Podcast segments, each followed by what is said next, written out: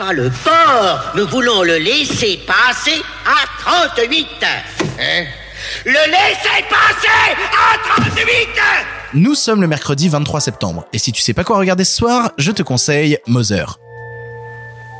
On passe tout notre temps ici. Je veux en faire un paradis. Elle a tout refait, dans les moindres détails. Et elle a ramené la vie dans chacune des pièces. Tu es heureux? Je t'aime.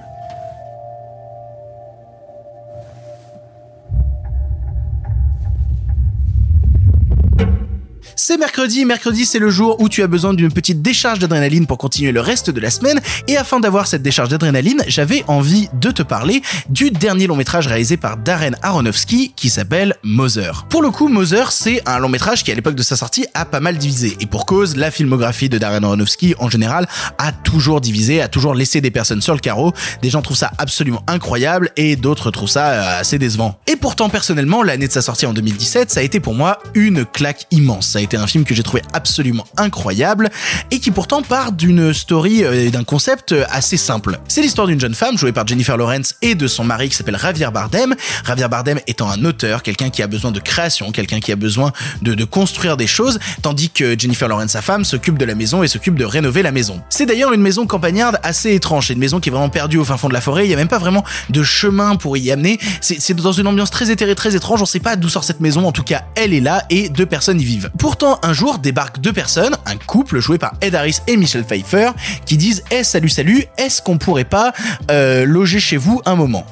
Ce que Javier Bardem accepte. Et je vais pas non plus t'expliquer beaucoup de choses en plus sur ce film, parce qu'il tient beaucoup sur le mystère, à savoir qui sont ces deux personnes et qu'est-ce qui va euh, bien pouvoir arriver à nos deux personnages principaux. Par contre, il y a une chose qui est sûre sur Mother, c'est que c'est un long métrage qui, comme je dis, peut vous désarçonner, et pour cause, puisque c'est un long métrage qui réutilise pas mal à l'intérieur de son histoire des paraboles Tout le film d'ailleurs est construit un petit peu pour recréer l'Ancien Testament et une partie du Nouveau Testament. Le but est de faire vivre à des personnages très ancrés dans le réel et dans notre réel des événements quelque peu métaphoriques, des événements de la Bible. Et donc du coup, s'il te manque certaines paraboles bibliques et si t'as pas tout ça en stock, eh ben tu peux te sentir vraiment très très très en dehors. Je sais qu'il y a des gens par exemple qui en sortant du film disaient j'ai rien compris du tout.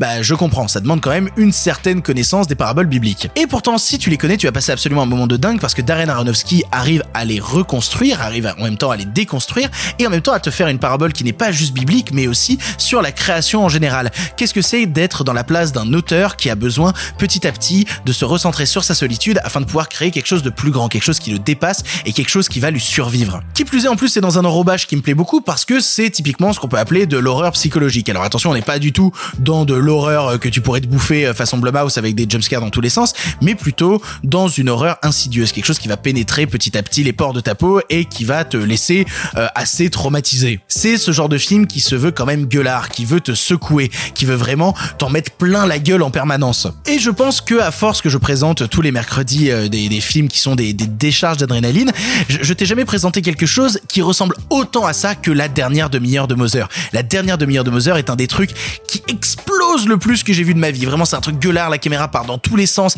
évoque en plus énormément de choses, le récit s'accélère, plongeant petit à petit dans les enfers. C'est absolument dingue. En tout cas, pour moi, c'est une expérience de cinéma qui m'a scotché. Ce que je te demande si tu regardes Mother, c'est de couper ton téléphone et de te laisser embarquer par le film, de te laisser embarquer par sa théorie, par son histoire, par sa relecture de la Bible et des mythes de la création. Je te promets pas forcément que tu passeras un moment de dingue, mais pour le coup, moi, j'ai toujours aimé les films qui divisent, les films radicaux avec des propositions d'auteurs fortes.